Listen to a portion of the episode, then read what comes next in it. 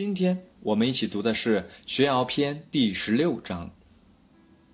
子曰：“不患人之不己知，患不知人也。”他的白话文是这样的：孔子说，不担心别人不了解我，只担心我不了解别人。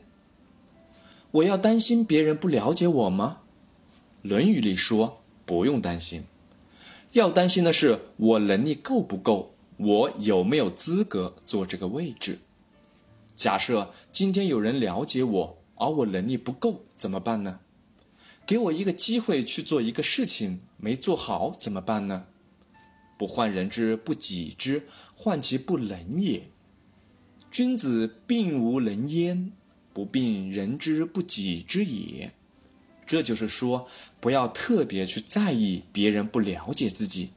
要担心的是自己能力不够，不患人之不己知，求为可知也。不要担心别人不了解你，要设法让别人愿意了解你，或者说让你值得被别人了解。相比来说，我不了解别人恐怕更严重，因为等到年纪大了，自己当上了一个单位的领导，或者是当了老师，做了父母。这个时候就要担心我们不了解别人，如何才能了解别人呢？孔子说：“不知言，无以知人也。”如果不懂得怎么听别人说话，就不可能去了解一个人到底是什么样的人。所以，要了解一个人，就要懂得听别人怎么说话，是巧言令色，还是很实在。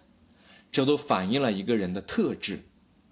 很多时候，人要等待机会，不要着急，要尽量充实自己。学习永远没有满足的时候，要精益求精，要不断提升自己的能力。将来总有机会让别人了解我，那时候就可以尽力为社会服务了。